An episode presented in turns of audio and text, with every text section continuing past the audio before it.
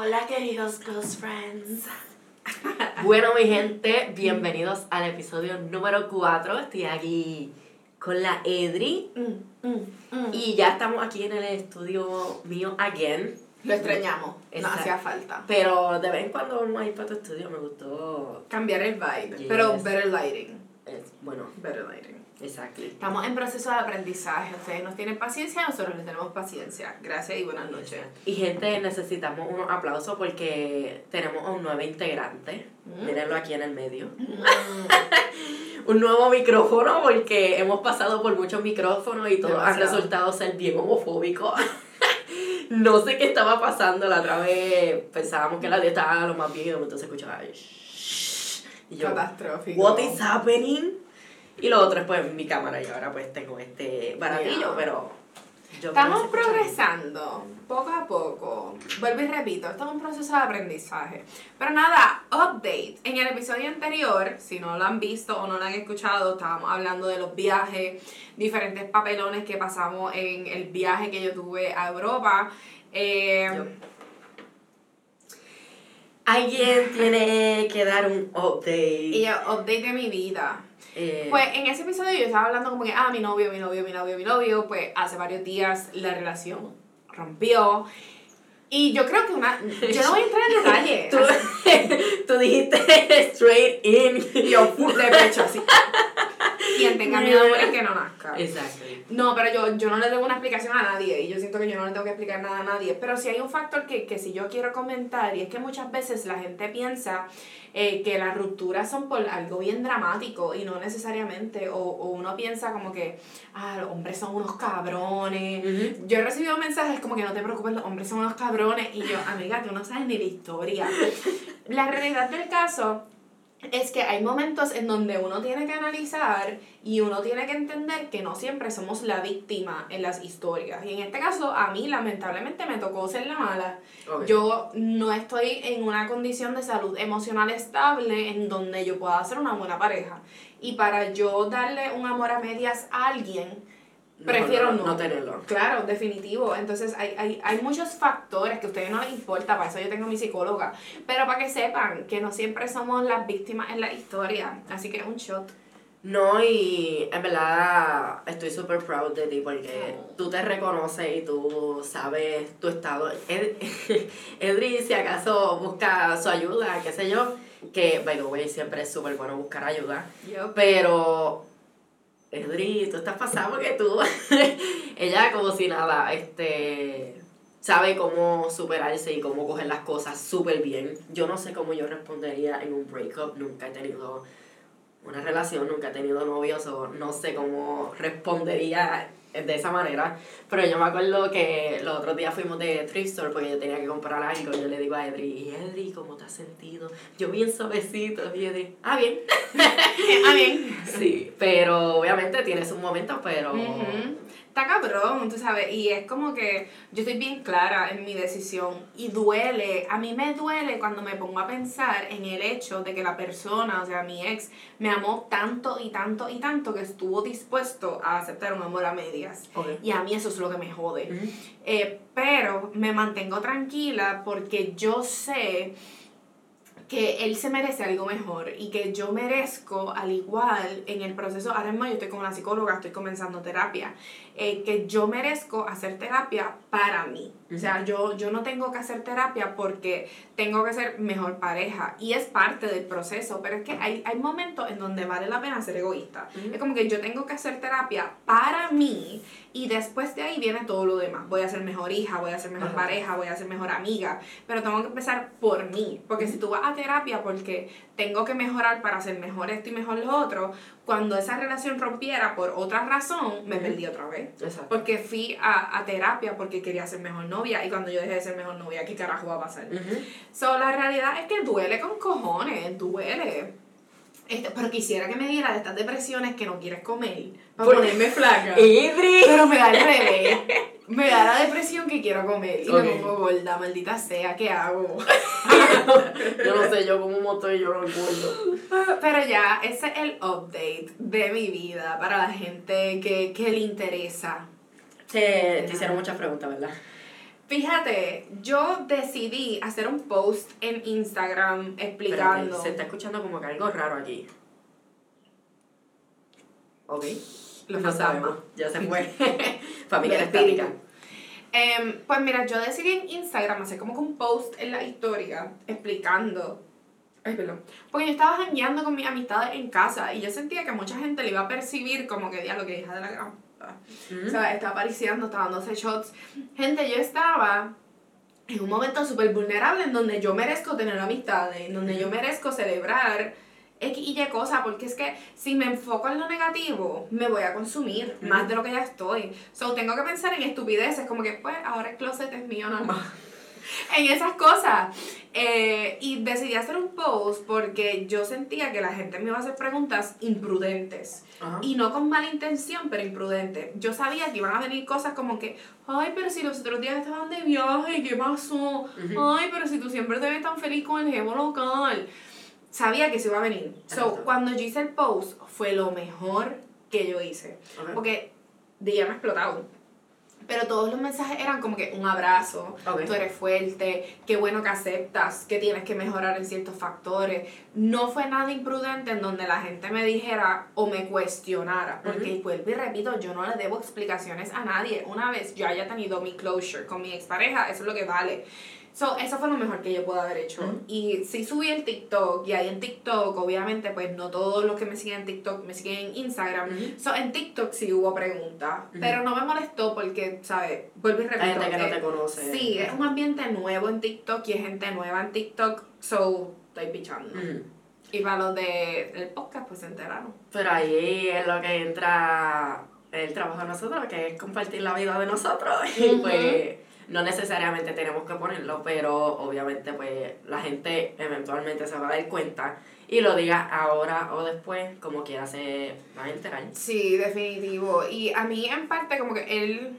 Yo siempre le puse a él como que hashtag local porque él es todo lo opuesto a nosotros. Él no le gusta las redes sociales, él le gusta mantener su privacidad. So, yo intenté que dentro de todo lo que yo lo incluyera, que todavía se sintiera que él tenía su privacidad. Exacto. Eh, y siento que como quiera, pues nada, no sé, realmente siempre va a haber gente, ay no sé, de verdad, es, es bien incómodo porque hay gente que no entiende nuestro estilo de vida dentro de las redes sociales y lo ven como que diablo, es una cabrona, mira lo que está poniendo en las redes sociales. Es que sabes que yo prefiero aclararlo desde un principio, porque no sé si a ti te ha pasado que tú sigues un influencer que siempre has visto a su pareja y de repente su pareja desaparece y tú estás todo el No, tiempo haciéndote historia en la cabeza Sí. y, y yo no quiero eso, yo no quiero eso, y porque siento que por mi paz mental y por la paz mental de, de mi expareja es lo mejor. So, Y ahí es de donde empiezan a mandarse, mira, subí esta foto, no sale.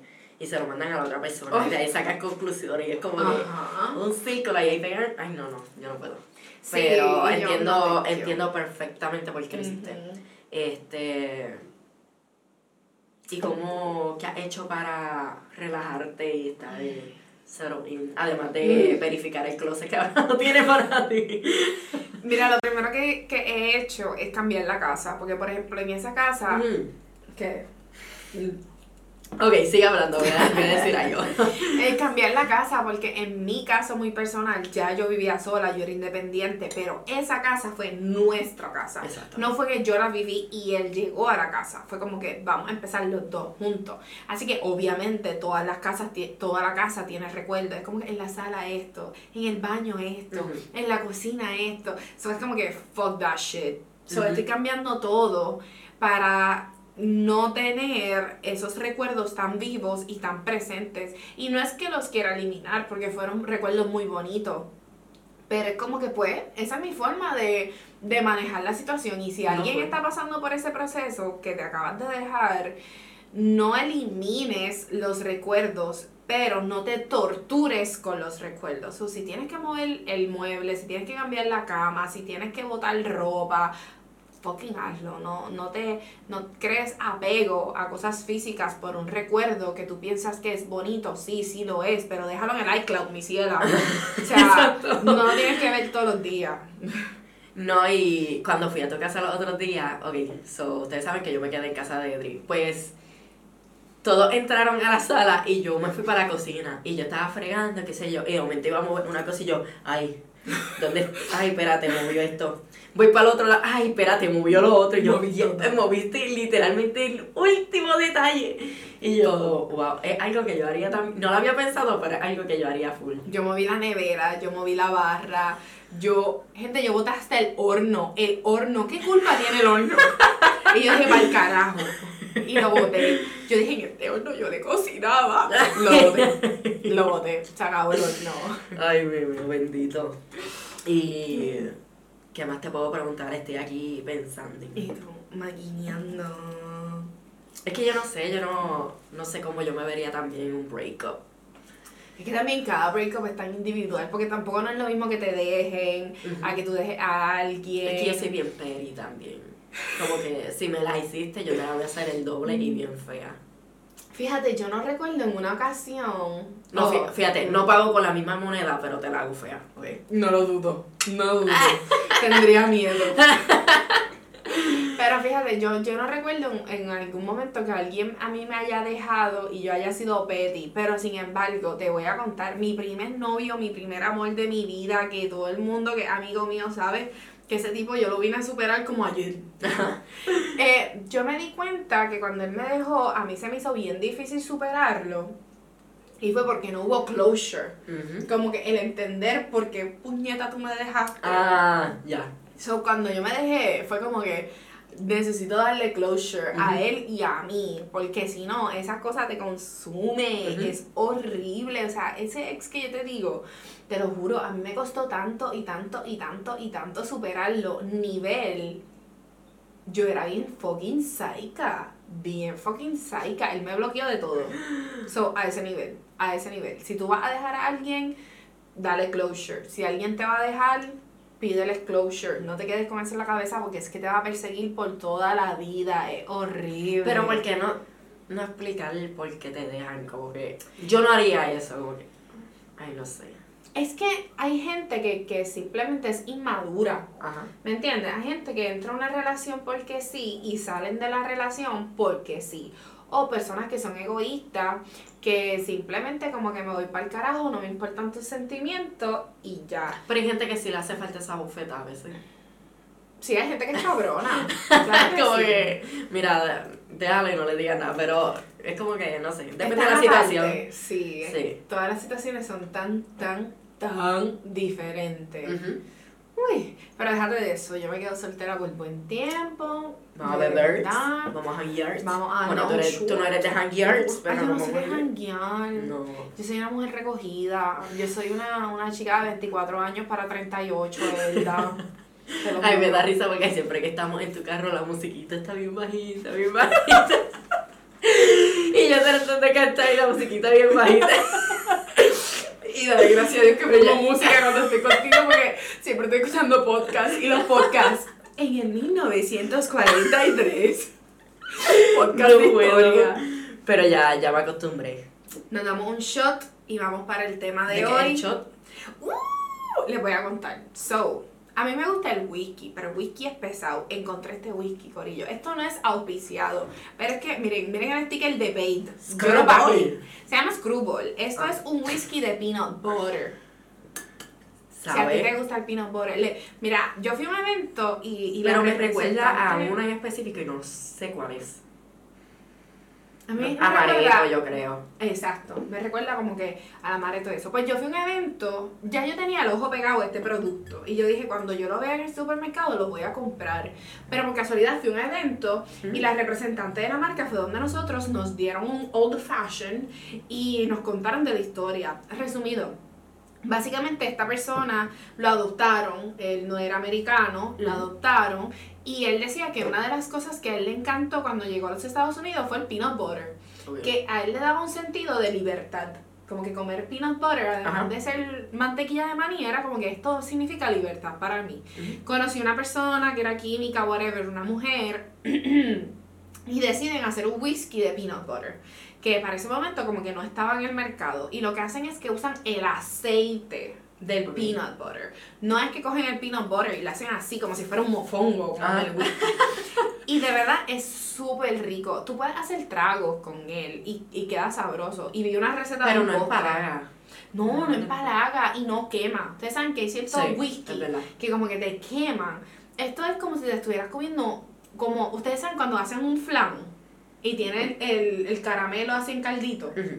Es como eso con peanut butter. Ah, es bien rico. Ya sé a qué me huele. ¿A qué te huele? So, yo compré una vez las galletas de Girl Scout de peanut butter. Y a eso es lo que me huele, A eso te huele. Es bien rico, así que si te gusta el peanut butter, se los recomiendo. Yo me lo bebo en shot, me lo bebo solo, gente, porque realmente me lo disfruto. Encontré en la página de ellos una receta que es como de un pie. Es un Uh. crust en, oh, en Oreo. Ok. Y después lo hacen como si fuera cheesecake y le ponen un poquito de esto, caramelo y un poquito de nueces. Y yo, Mm. Mm. Ay, pero un flancito con eso estaría bueno. de verdad que sí. Yo siento que, que está nice. Vamos allá. So, nos damos un shot y vamos para el tema de hoy, que hoy vamos a hablar de Sex Vamos a hablar de sexo. Cheers, bitch. Vamos allá. Mm, Es tan rico. the flavor. Oh, no, ya sabes qué. ¿Sabes níquel? Ah, wow. Es níquel líquido, gorillo. No, pues sí, cierto. Hemos vuelto. Ahora es que venimos al tema del día de hoy y vamos a hablar de sexo. Sex education. Yeah. Yo creo que mucha gente tiene un tabú con el sexo. Es como que, "Ah, vamos a hablar de sexo. Yo, a mí no me importa. No sé cómo. a mí no me importa hablar de ese tema, solo que no me gustaría que mis padres me escuchen. Como Mm. que es medio incómodo. Mm, Te entiendo, te entiendo, te entiendo. Porque uno como que habla de sus experiencias personales. Yeah. No vamos a hablar de nada muy TMI, too much information, no vamos a hablar de nuestras experiencias, vamos a hablar realmente de literalmente De que- educación sexual. Exacto. ¿Qué, O no- sea, qué nos dijeron del sexo? Ni, y, o sea, ¿qué, ¿cómo te explico? Es que Edri y yo tenemos, me imagino que tenemos experiencias diferentes. ujú, completamente diferente. So, esto va a ser como, cómo fue nuestra educación sexual siendo gay y siendo straight. Ya, Yeah. está, So, está cañón. Let's dive in. Sí, lo primero que yo quiero decir es que obviamente todo el mundo me conoce por ser straight, ajá, whatever. Eh, a nadie le importa que soy bisexual, eso es otro tema. Pero mi vida entera ha sido básicamente straight, porque siempre Exacto. he estado con hombres, aunque físicamente siempre me han atraído las mujeres. Eso es otro tema, whatever. El punto es que yo nunca había pensado en la perspectiva de una persona gay que nunca ha recibido educación sexual.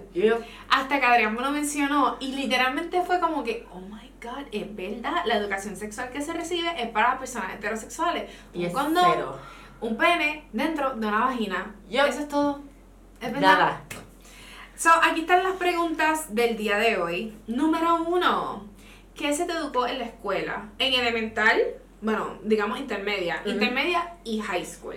Pues mira, según lo que yo recuerdo, mis maestras de salud siempre era- eran bien controversiales porque son, eran como un poquito más, ¿cómo te explico? Mujeres más sexosas, más... Oh. Yo como que, yo me acuerdo la que me daba salud en cuarto, esa llegaba en gistro. Y esa se ¿cómo tú sabes que ella llegaba en gistro? Porque mami, ella se doblaba y ella no le importaba quién le viera el gistro. Tenía un, Tú sabes un cuando-. Cuando las maestras se doblan así para chequearte el examen, mami, se le veía el gistro rojo desde lejos. Y no tenía las mariposas así, el tramp stamp. No sé, no, no recuerdo, recuerdo. no recuerdo, pero sé que era rubia. Ella, ella era una cock destroyer. Pero entonces, yo recuerdo que allá la reportaban mucho porque nosotros le decíamos a ellos como que, mira, estaba en gistro, como que ya no le importa, como que ya nosotros teníamos esa, Es que está en cuarto grado. Exacto, ya estábamos en esa, esa, o sea, esa madurez. Y entonces recuerdo, co- o sea, llegó otra maestra, su estilito era, pues, diferente.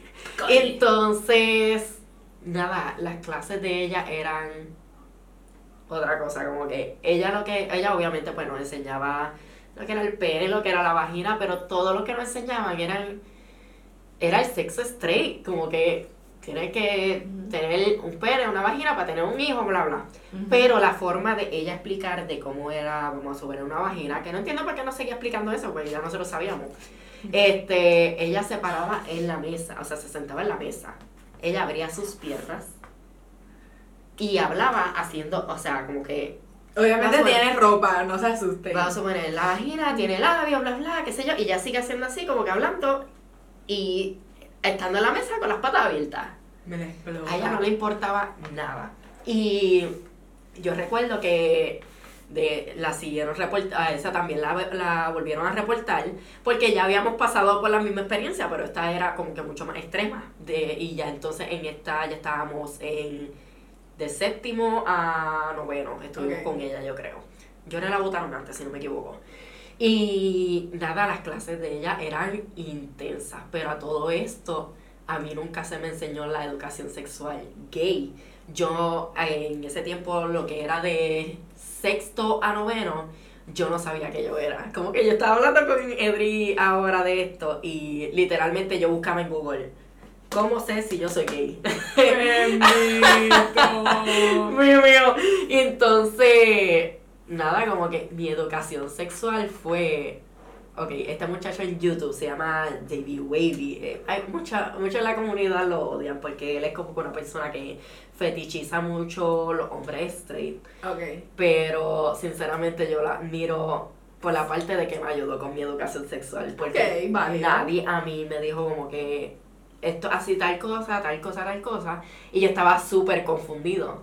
Plus, eso es algo que yo no iba a hablar con mis padres. No, jamás y nunca. Y no tenías ningún amigo ni ningún conocido que fuera abiertamente gay. So, a mí vi un nene de que estaba, él llegó, no recuerdo para qué grado, él empezó a tirarme. Súper pasiva, pasiva de partida, una cosa exagerada. Pero él fue el nene como que me empezó a tirar. Y yo le decía, mira, no, yo, yo soy. Yo soy- después fue, yo- Embuste, embuste. yo creo, yo creo que yo soy bi. Y todo, fue como que ese, ese, ay, le di en la mesa. La como que ese proceso, y entonces, él era de la iglesia, los papás tampoco lo aceptaban, pero entonces, o sea, él nunca salió del closet de los padres, pero él no tenía que salir porque entonces Era se, ve- obvio. se veía de lejos, tengo algo en el ojo que me está molestando desde hace rato y no sé qué. Y entonces, nada, él fue como que me, el que me empezó a ayudar a descubrirme, que ahora es bien amigo mío, no es que nos veamos ni nada por el estilo, no hablamos ni todos los días, pero él fue el que me ayudó como que en ese proceso. Y entonces cuando llego a High, ahí es cuando lo acepto, pero no lo hablo con nadie, pero ahí fue cuando se regó por toda la escuela. Pero eso es tema aparte. So, quiero saber de tu educación sexual. Pues mira, mi educación sexual, Soto, somos panas, te tengo en mi Facebook, estamos Gucci. Mi primera educación sexual fue, yo estuve en un colegio Montessori, pero luego me muevo a escuela pública. So, para el tiempo que yo estuve en el colegio Montessori, todavía no estaba en la edad en donde, en donde se enseña educación sexual. En la escuela pública tenía esta maestra que se llamaba Missy Soto, lo digo en toda la confianza del mundo, porque en mi perspectiva de niña, chocaba con ella. Pero en mi perspectiva de joven adulta, considero que ella fue excelente. Se nos enseñó lo que te da el currículo, porque la realidad es que pues los maestros tienen un currículo que tienen que seguir, las partes de la vagina, las partes del pene, whatever, whatever, whatever, whatever, whatever. Pero ella nunca fue de, se lo voy a enseñar porque se los tengo que enseñar y ya.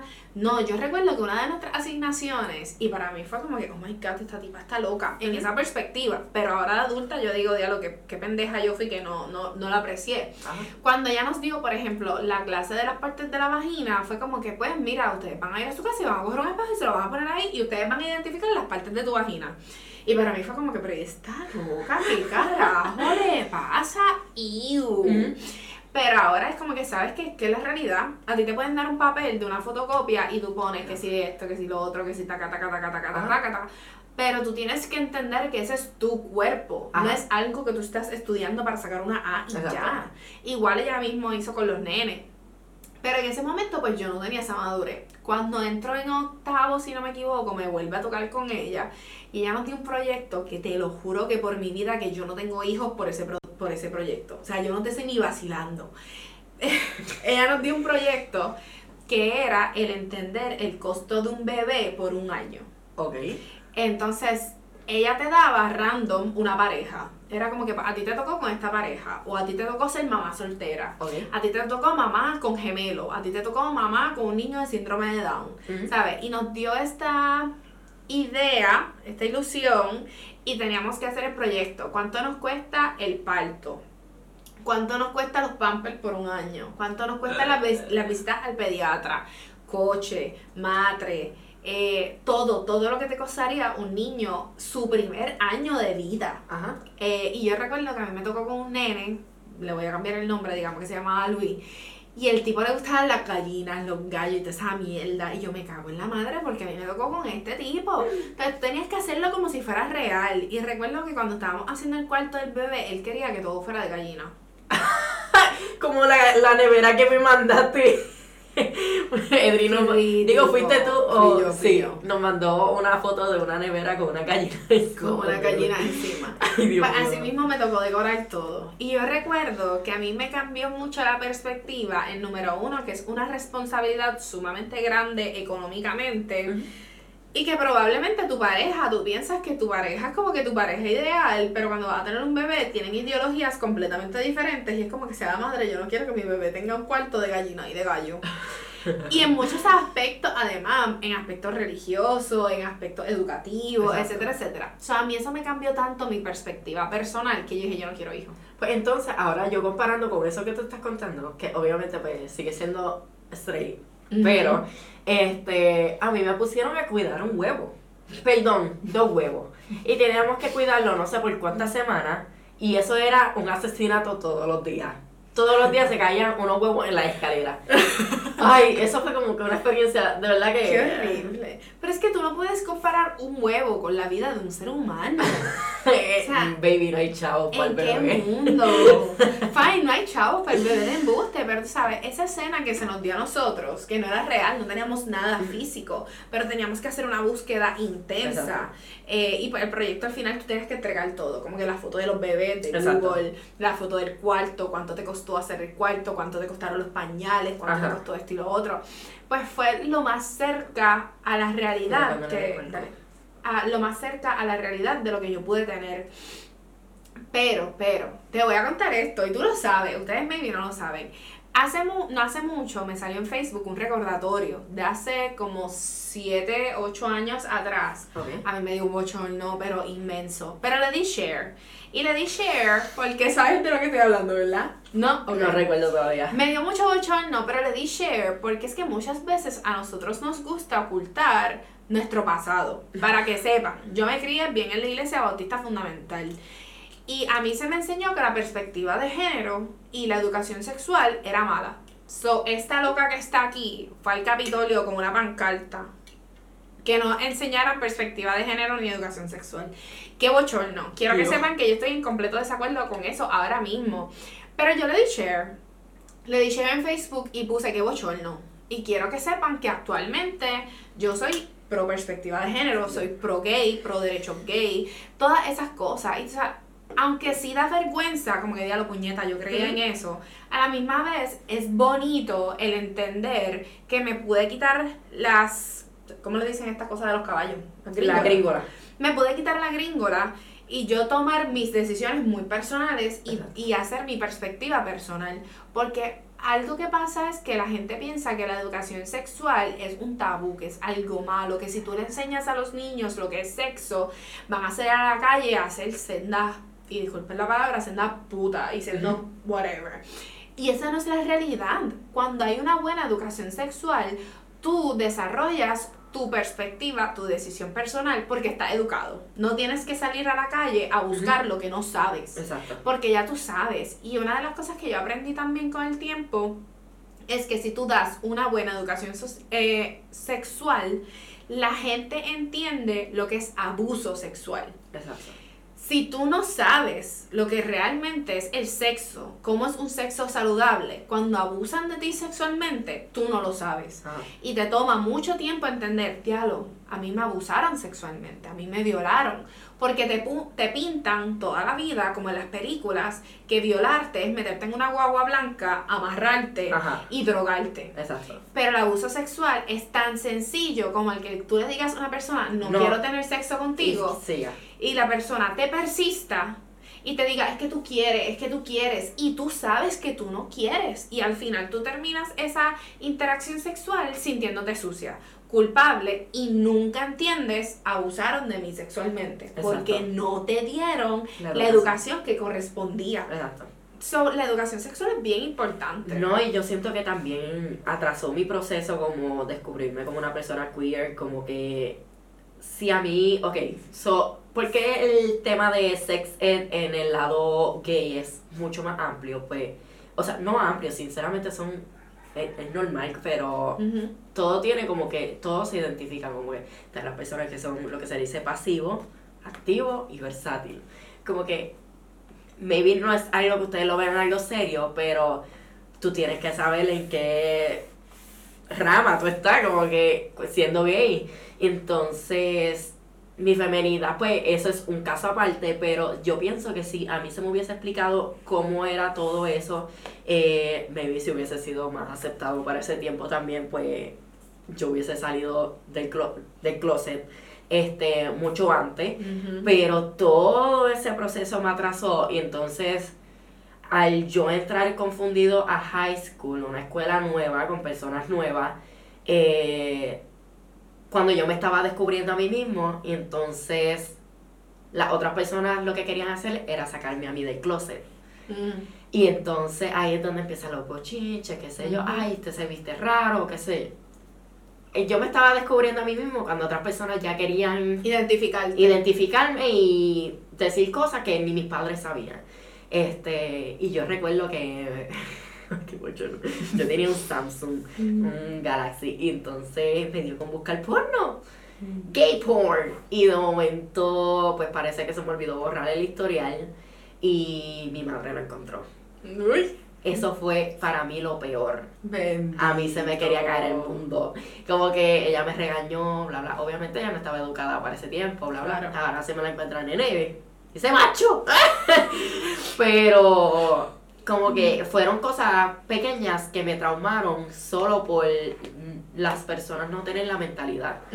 este Y yo me recuerdo cuando salí del closet, me dijo un montón de cosas y entonces para eso también cuando me encontraba con él también me dijo muchas cosas. Todo ese proceso pues me traumó, no le estoy echando la culpa porque obviamente ya no sabía y no, la, no estaba educada, yo la sigo educando ahora, pero maybe si hubiésemos tenido la educación desde la escuela, la cosa hubiese sido bien diferente, pero bien diferente. Y un proceso bien difícil. Pero Eso está cañón. Yo siento que también pasa mucho. Por ejemplo, ahora mismo yo, yo tengo una amiga que ella toda su vida soy straight, soy straight, soy straight, soy straight, soy straight. Y de la noche a la mañana ella hizo flu. sí, yo así. Como un diadema, hizo flu. Así que conozco una que por cierto de hombre pero no voy a decir el nombre. Me cuentas después.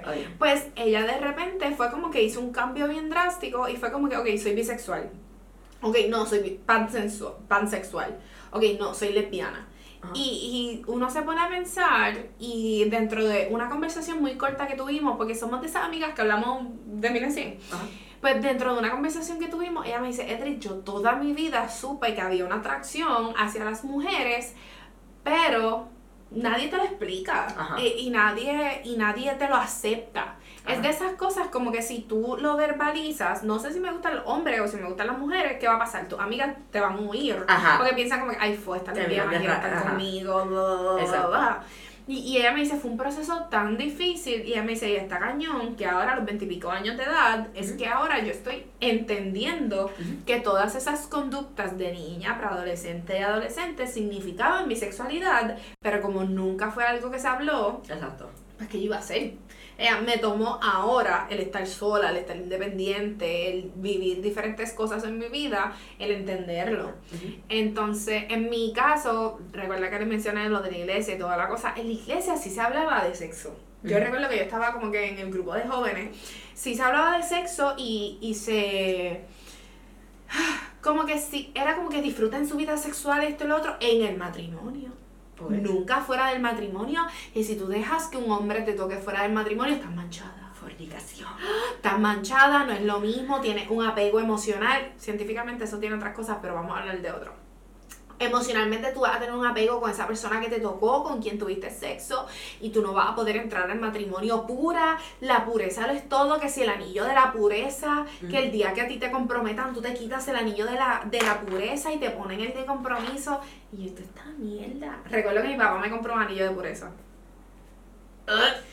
Y yo me puse el anillo de pureza. Como al año, así mismo lo cogí y así mismo lo tiré. Y yo dije, ¿la pureza para qué? O sea, y, y una de las cosas que yo recuerdo, y vuelvo, no culpo a mis papás, porque es que, ¿sabes? A ti no se te, se te enseña lo que hay en tu generación. No se te enseña el tener una perspectiva abierta y el mis hijos están pasando por una etapa diferente, déjame yo educarme para apoyar.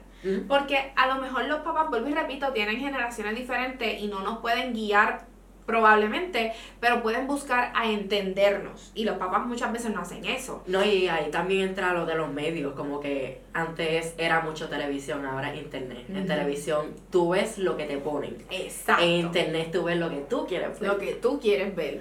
Y te siguen saliendo y te siguen saliendo. Tú abres un poquito tu, curi- tu curiosidad en el internet y el internet te expande a un mundo donde tú no te imaginas que ibas a entrar. Pues yo recuerdo que cuando pasa eso de la sortija de la pureza, mi papá no me dijo absolutamente nada. Me dijo, este es tu anillo de la pureza. Y es como que... Y no hay una conversación, no hay una educación, no hay nada. En mi casa nunca, nunca, nunca, nunca se me habló de nada. Oye. O sea, de nada. Mi mamá siempre pues tenía sus conversaciones como de que si tú vas a salir con un hombre, tú no puedes hacer esto y esto y esto y esto. Y si tú vas esto, ta ta ta ta ta ta ta. Pero nunca fue la disposición y la educación sexual. Y, y en un momento recuerdo que hasta mi- mis papás dijeron como que es que eh, para eso está la escuela. Y es como que... mm, No creo. No creo. O sea, e- en la casa hay una responsabilidad mucho más grande porque en la casa están los valores, en, en la escuela está la educación. Tú no puedes buscar a que tus hijos aprendan los valores dentro de la escuela porque es que tú no sabes con qué te vas a encontrar al final del día. Exacto. Cada persona tiene unos valores diferentes y si tú no le otorgas unos valores a tu hijo, llegan a la escuela, absorben de todo y en qué se convierten. Pues nada, como que realmente a mí se me hizo bien difícil entender lo que era el sexo, la sexualidad, todo, todo, todo, todo, todo. Yo creo que te puedo decir que yo lo vine a entender hace, tengo 24 como a los 22. Ok. De verdad, o sea, súper, súper fuerte, porque en el mundo del cristianismo te ocultan todo, porque tus deseos sexuales, como ellos les dicen, tus deseos carnales, son un pecado. O sea, tú no puedes cuestionarlo, tú los tienes que ocultar. Es como que, ¿por qué yo los tengo que ocultar? ¿Por qué? Y es como que cuando tú ocultas algo tanto y tú le prohíbes Pero hay una tanto a alguien, pregunta. ¿Al hombre le dicen lo mismo? Sí. Ah, ok. El hombre es como que, pero total. Ya yo estoy ahí como que... No, pero esos hombres son unos satos, no Ah. crean en eso. El hombre es de la iglesia, satísimo, satísimo. Ese hijo de pastor, Lo que recoge la silla. disgusting. los que recogen la silla son los que te levantan la falda, amiga. No te dejes engañar, no te dejes engañar. Esos hombres son unos disgusting. Eh, pues, ¿qué pasa? Eh, en la iglesia sí, en ambos, en mi iglesia, en mi experiencia, a ambos se nos enseñaba como que la pureza, la pureza, tú tienes que llegar al matrimonio, fa, fa, fa, fa, fa, fa, fa, fa, fa. Pero entonces los hombres tenían la perspectiva de que para yo tener una relación contigo es como que nos conocemos hoy, salimos por un año y nos casamos. ¿Por qué se quieren casar? Porque te quieren abrir las patas. O sea, no es porque tienen la madurez emocional y la madurez financiera para casarse, es porque, hello, te han enseñado toda la vida que tú no puedes tener sexo hasta que tú te cases. Exacto. Pues se casan. Y, ay, de verdad que yo doy Y gracias a Dios ay no, yo no puedo, no. Yo no sé, nunca he sido de ir mucho a la iglesia, como que ahí meter un catecismo. Entonces después, nada, íbamos a misa de vez en cuando, pero nunca aquí ha sido como que de ir así, que bien. No, no, no. No. En mi casa íbamos, íbamos, íbamos, íbamos, pero hubo un momento en que fue como que siempre, siempre en las iglesias hablan de, de, ay Dios mío, del libre albedrío. Que tú puedes hacer lo que te dé la gana, pero no significa que está bien. Ajá. Y es como que te ponen el libre albedrío, pero entonces no puedes No hacer puedes nada. No entiendo. No entiendo. So, llega un momento en donde tú te das cuenta, en mi caso, muy personal, y esto puede ser otro podcast, la razón por la cual yo me voy de la iglesia es porque ponen a unas personas en un pedestal en donde sus acciones las justifican. Pero si tú haces lo mismo que esa persona que está en el pedestal, pedestal, tú estás castigado. Ok. Y cuando te castigan, te castigan de forma pública. Y es Ujú. como que, ¿sabes qué? Mámate un bicho. Mámate un bicho. Porque todo el mundo tiene pecado y todo el mundo hace cosas. Porque tú me tienes que castigar a mí de forma pública? Y para mí fue como que, ¿sabes qué? No. Y yo recuerdo que en una etapa de mi vida me sucedió algo que para mí fue bien fuerte emocionalmente. Y la vergüenza de que... que ¿Cómo te explico? Ok, whatever, sin filtro. De mí abusaron sexualmente. Y en mi mente, en mi cultura, donde me criaron en la religión, para mí no fue como que abusaron de mí sexualmente. Para mí fue como que, ¿sabes qué? Fue mi culpa. Ajá. Y yo sabía que si yo era vulnerable con alguien de que me pasó esto, no me iban a decir, bendito, te pasó esto, vamos a ayudarte. Iba a ser, eres una promiscua hija del diablo, tú te lo Ujú. buscaste y te vamos a castigar y todo el mundo se va a enterar y va a estar en disciplina. Y yo sabía que eso era lo que iba a pasar. Y dije, ¿qué? Mm. Pa'l carajo. Y dije, yo me voy. Ah. Yo me voy. Y a mí me costó un año, un año entender que no fue mi culpa. Está cabrón. Y todavía yo voy a la psicóloga y a la terapia y le digo, es que a mí me costó un año entender que no fue mi culpa.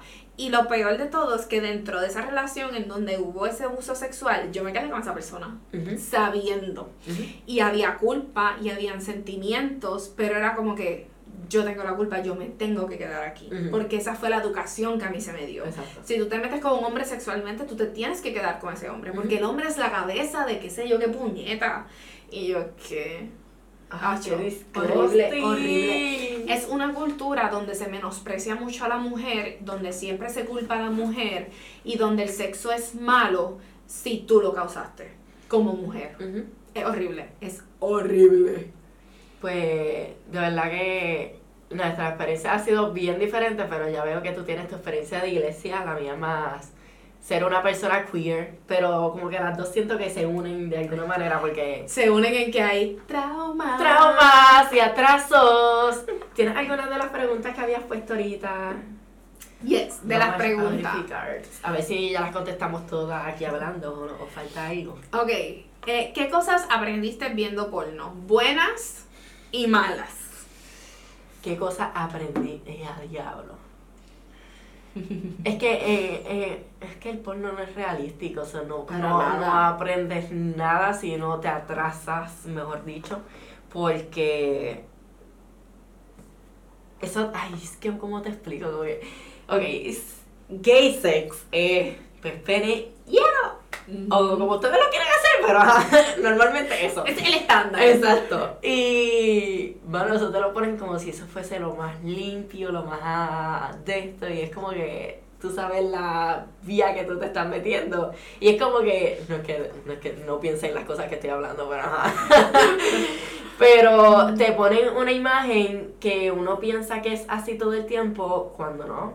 Y no sé, siento que es que, no sé, esa fue mi educación sexual, eso y los videos que les dije, y es bien difícil como que... Sí, no es nada realista. No, no.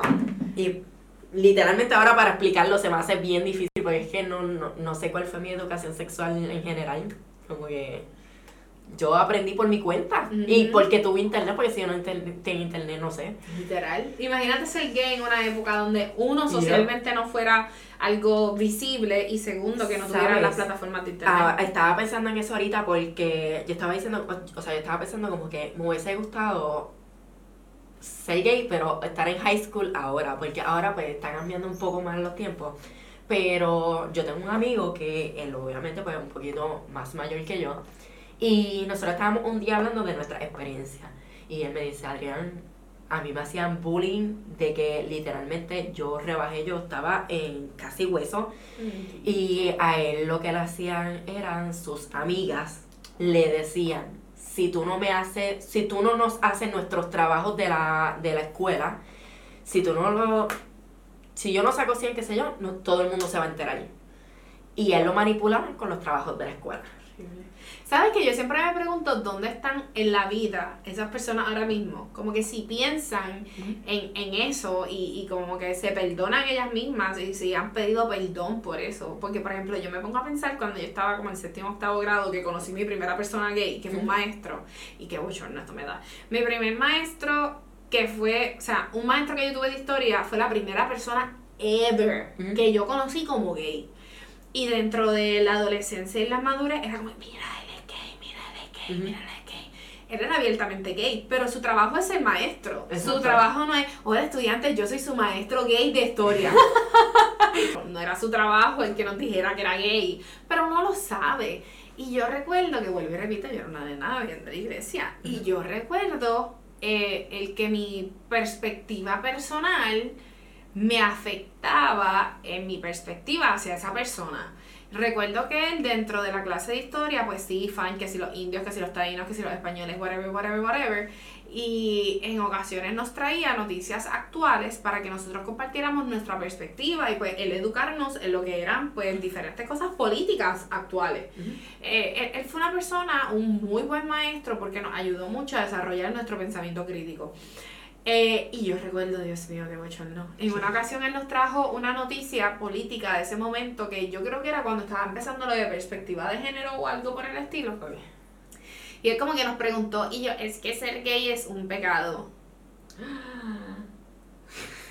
yo, you were that kid. I was that fucking kid. Y hace como cuatro años atrás, que pues mi, mi perspectiva cambia, que yo decido irme de la iglesia, no de la fe, pero de la iglesia. Eh, algo que yo tuve que hacer conmigo misma fue perdonarme por todas esas acciones que yo hice. Porque ahora mismo yo no tengo la comunicación para pedirle perdón a esas personas. Pero tuve que reconocer de mi parte esas acciones y esos pensamientos y entender, ¿sabes? Cuando tú tenías 13 años, fine, tú tenías 13 años y eras una niña y eras inocente, pero ahora tú tienes que entender que eso estuvo mal. Y yo siempre me pregunto como que esa gente que en algún momento hizo bullying a, una persona fuera gay o no fuera gay, ¿en qué situación emocional están ahora mismo en su vida? Como ah, baby, a mí ninguno me ha pedido perdón. Como que me van a pedir. Jamás y nunca. Yo me acuerdo que a mí, lo que, los que mismo me molestaban, yo le caía bien a dos, pero ellos obviamente no lo iban a decir. Y, exacto. Y entonces yo me recuerdo que yo salía de la escuela y eso era a escribirme por Snapchat. Para cuando eso era lo que se usaba, eso era todo el tiempo hablando por ahí. Y me caían súper bien, eran bien buena gente.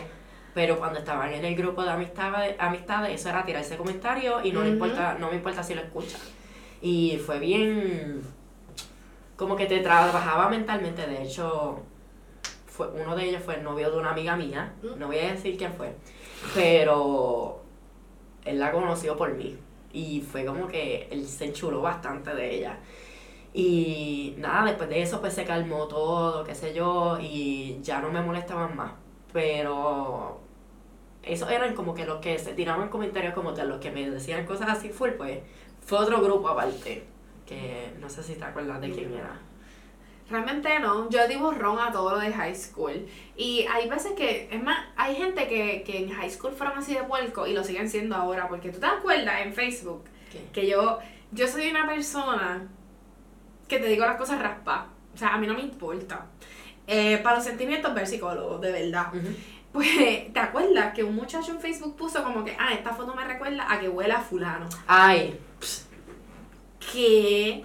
En la escuela había un nene que era de educación especial y era un nene que tenía un olor particular porque no sé y no nos importa. Era un niño de educación especial y high school ya pasó. Y somos adultos. Nos graduamos, en mi caso yo me gradué hace que 6, 7 años atrás. hace 6, 7 años atrás, tú te graduaste, esa persona se graduó para el mismo tiempo y tú todavía te estás vacilando algo de high school. Y la gente de high school dándole me divierte. Y la gente vacilando. La cosa es que a mí no me dio risa y yo comenté como que eso no es gracioso. Como que crece, cabrón, ¿qué te pasa? O sea, ya tú pasaste de high school. Tú tienes que entender en tu cabeza que eso era un niño de educación especial. O sea, que olía mal, pues lamentablemente, ¿por qué fue? No sé, a lo mejor no tenía buena higiene, a lo mejor para él un estrogo era bañarse, no importa, ya tú saliste de high school, cabrón. Y un tipo que estudió con nosotros en high school le comentó como que, jaja, cabrón, esto y lo otro. Y yo, mira, canto, es ridículo, tú tienes un hijo ponte para tu número, ya tú eres adulto. O sea, tú no te pones a pensar, tú no te pones a pensar que tus acciones y tus pensamientos actuales es lo que tú le estás cultivando a tu hijo. O sea, cabrón. Y a mí eso me supo a mierda. Y yo, ta, ta, ta, ta, ta, ta, ta. Yo, no, yo no sé, yo, yo escribí, yo no creo que yo haya escrito. Yo, no, pero yo te lo envié. Yo te reaccioné a ti. Sí. Y yo había puesto no, yo le había reaccionado a esa persona como que me enoja o qué sé yo. Pero Sí, yo como tal no comenté, porque en verdad que no, no estaba para perder tiempo con ese ridículo. Si fuera lindo para completar. Oye, Ajá. ridículo que. Feísimo. Oye, y me da tanto bochorno. Es como que ya lo cabrón, de verdad. Ya Ay, te graduaste, no seas tan mamabicho. Después de eso, él me comentó como que eh, si no te da gracia, pues bórrame. Y yo, de una. Y lo borré y lo bloqueé. Y yo, esta gente mamabicha. Y el otro cabrón también lo bloqueé. Una vez yo puse algo de que los policías eran unos puercos. Eh, y él me comentó, mi familia es un policía. Y yo, mi experiencia es mi experiencia. O sea, que tu experiencia sea positiva, qué bueno. Ujú. Mi experiencia no, tú eres blanco, cabrón. Yo soy negra. yo tengo una experiencia completamente diferente. Exacto. Y fue como que, ¿sabes qué? Bloqueado también. Para que sepan, yo soy así, yo soy media. Nos gusta la controversia. Me gusta la No, controversia. pero a mí me pasó es. ¿Con quién fue? No sé si fue a mí directamente, pero alguien había puesto algo de los policías. Y una nena de la high, que tú sabes quiénes son, que sus papás son policías también. O sea, su papá. Que bien sidra.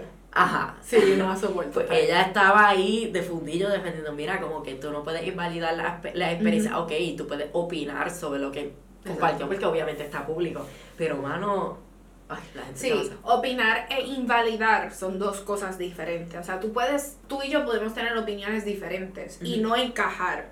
Es simplemente el hecho de que tu experiencia es tu experiencia, mi experiencia es mi experiencia, ok, whatever. Pero cuando tú quieres invalidar mi experiencia y decirme que eso no es real, que eso está en mi cabeza, que es una falta de respeto, porque tú que has vivido eso, tú sabes más que yo, mámate un bicho, cabrón. Mámatelo. Porque Bien es grande. que mi experiencia es mi experiencia y tú no puedes invalidar eso y cada persona vive una realidad completamente diferente y fine que, que están los buenos, que están los malos, ese no es el tema. El tema es que tú respetas las experiencias de cada cual y cállate la boca. Si, si no puedes respetar, cállate la boca. De nada. ¿Y cómo llegamos a este tema? Del Facebook, del Facebook, Hablamos como de- que la gente bullying. Verdad, verdad. Pero nada, este, sinceramente pienso que las escuelas deben tener la educación este, completa, no solo lo que las personas quieren ver. Ujú. Pienso que todo está bien Outdated. straight washed. Sí, y outdated. La, la gente. Digo, la- no sé ahora, me imagino que... Es mm, mira, mira, el departamento de educación está cerrando escuelas. ¿Tú te crees que las escuelas que quedan abiertas, esa gente quiere meter chavo para cambiar el currículo? Bueno, verdad. Y me da mucha pena, porque es que la, la educación es lo que levanta un país. Y yo, yo soy bien independentista, Corillo, y me va a salir lo de independentista, aguanten presión. Si no te gusta, apágalo. Pero la educación es lo que levanta un país. Y cuando a ti te quitan la educación, lamentablemente todo se empieza a caer. Y todas las mediocridades que te quieren meter, tú las aceptas. Porque te están robando lo más importante. Y, y yo quisiera, genuinamente, dos cosas en, en la educación, ya que yo salí de la escuela. Yo no pienso tener hijos. Y es una decisión muy personal. Pero es que yo pienso que lamentablemente la educación que se le va a impartir a mi hijo en una escuela no es lo que yo quiero para el futuro. Mm. Y como eso no es lo que yo quiero para el futuro, yo no quiero aportar a un futuro al que yo no estoy de acuerdo. Y, y yo quisiera de todo corazón que la escuela se mejorara, número uno, la perspectiva de género y la educación sexual para la comunidad de LGBTQ+. Que, que un niño se pueda sentir seguro, aceptado, amado, a descubrir quién es desde la escuela. Que, que pueda entender si no se siente en el cuerpo correcto y quiere hacer un cambio, si es gay y, y quiere entender su sexualidad, si es straight, que pueda aceptar a las personas que son gay. Eh, que se pueda crear una comunidad en donde haya respeto mutuo y donde cada persona se acepte como es porque se siente identificado en lo que se enseña. Y segundo, a mí me encantaría, me encantaría que nuestra cultura se mantuviera mucho más presente. Nosotros estamos perdiendo mucho nuestra cultura. So, esas dos cosas yo quisiera que cambiaran en nuestro sistema educativo, la realidad. Un aplauso. Un Oh my aplauso. God, Let's- let's no. Y eso que no fui para Yupi. Siempre la gente dice, Bueno. los que piensan así fueron para UPR, los UPR, esos los de la Yupi que apestan, que usan desodorante, uso de desodorante, no fui a la Yupi, soy independentista, gracias. Bien. Pues nada, este, yo opiné todo lo que tenía que decir sobre mi experiencia de educación sexual. Maybe me recuerde de algo luego y diga como que, diablo, lo pude haber dicho aquí. Pero esa fue mi experiencia. Eh, me gustaría saber la de ustedes, obviamente, si Oh ustedes yes. son personas queer, si son straight, pues un contarlo también, no, no discrimino, pero obviamente pues ustedes son mucho más privilegiados que Yeah. nosotros. Pero, anyway, cuéntalo, olvídate. En verdad estoy puesta a saber. Porque todo el mundo estudia completamente diferente. Aunque sea el mismo sistema público, o el mismo sistema Montessori, o el mismo sistema whatever, whatever, todo el mundo tiene experiencias tan diferentes. So, Exacto. en verdad, quiero saber su experiencia. Sabemos que es un tema que para muchos es tabú, que para muchos es controversial, que a muchos van a decir como que en diálogo no nos gustó lo que hablaste. Pues, ¿sabes qué? Esta es mi cara de importancia. No, la frase. Mámate un bicho. Mamá de un bicho. y pues nada, este, aquí terminamos el episodio. Number four. Number 4, saben que nos pueden seguir en nuestras redes, Instagram, Facebook, eh, Facebook Tiki-toki. Tikitoki, ¿Tú no? YouTube. ¿Qué? ¿Tú no tienes Facebook? Yo tengo Facebook, lo que pasa es que no lo uso. Bueno, lo que publico en Instagram se publica automático para allá. Mm. Pero nada, pueden suscribirse, es gratis. Y aquí estamos Yes. para escucharlo. Si quieren hablar de un tema en específico, pueden escribirlo. Maybe si nos interesa, pues lo hacemos para el próximo. Si no lo hacemos, pues. Sorry. Pero nada, muchas gracias por, el- por ver este episodio o escucharnos eh, por Spotify, Apple Podcast y YouTube. YouTube. Y Bien. nada, nos vemos. Nos vemos en el próximo, queridos close friends.